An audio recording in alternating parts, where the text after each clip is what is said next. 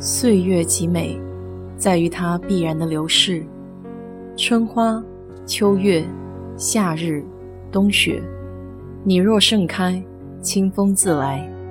我是 DJ 水色淡子，在这里给你分享美国的文化生活。昨天把《隐秘的角落》算是粗略的看完了，正好前两天也刚看完东野圭吾的《恶意》。最近对推理、悬疑之类的内容有些感兴趣。怎么说呢？第一感觉是《隐秘的角落》总体的色彩是灰色的，剧情有些压抑，每个人都背负着比较沉重的担子。豆瓣和知乎上都有不少关于影片的解读，如果感兴趣的朋友可以去看一看。在这里我就不做剧透了。影片中似乎有很多细节我没能关注到。这个故事中，对于几个主要的人物的人性都描绘的相对比较阴暗。他和东野圭吾的恶意似乎有异曲同工之妙，在于你并不知道哪个版本是真实的，真相需要你个人的解读。就好比一个洋葱，你得一层一层的扒开去寻觅。整个影片还是有些逻辑漏洞的，但是剧情盖过逻辑。也就没有必要精细推敲这些个小瑕疵了。它所呈现出人性的复杂，是最让我有感触的。记得以前看过严炳彦的《万箭穿心》，也有类似性。不是黑白分明的世界，没有所谓的好人坏人。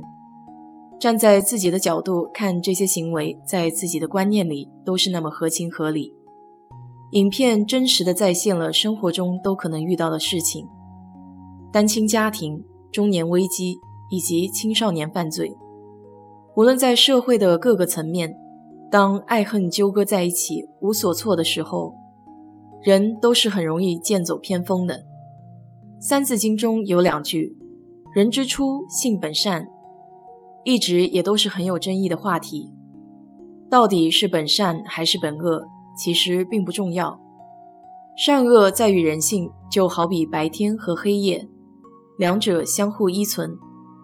随着年龄和见识的增长，我也逐渐发现，这并不只是个二次元的世界，绝不是简单的用善恶二字就能够区分。人性是多元化的，就好比影片中的主人公，既是浇花育人的教师，又是十恶不赦的杀人犯。善恶是集于一身的。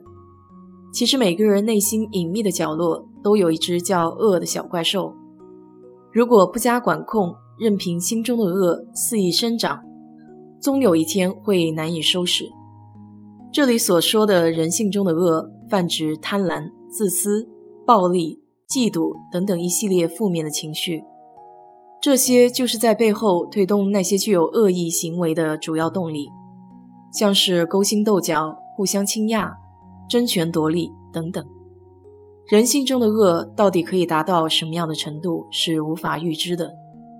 所以古话说得好：“害人之心不可有，防人之心不可无。”这就是对人性之恶深刻认识后的表述。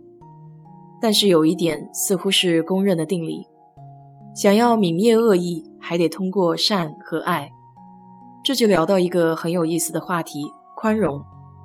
当然，并不是说宽容就可以救赎人性之恶，更多的时候，我觉得是一种自我救赎，不让自己在受到恶意伤害后自我沉沦。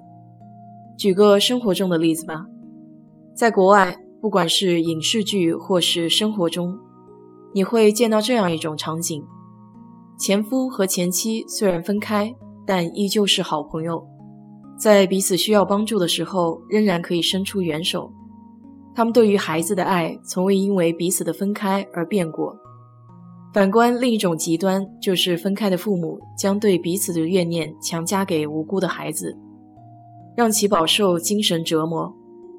如果孩子有意愿去见一下亲生父亲或母亲，都会被称为是背叛的行为。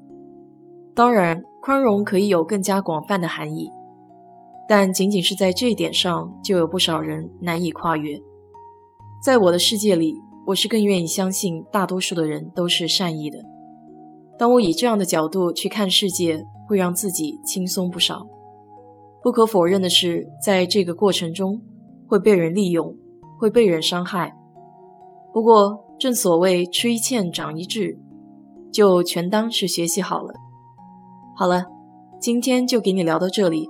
如果你对这期节目感兴趣的话，欢迎在我的评论区留言，谢谢。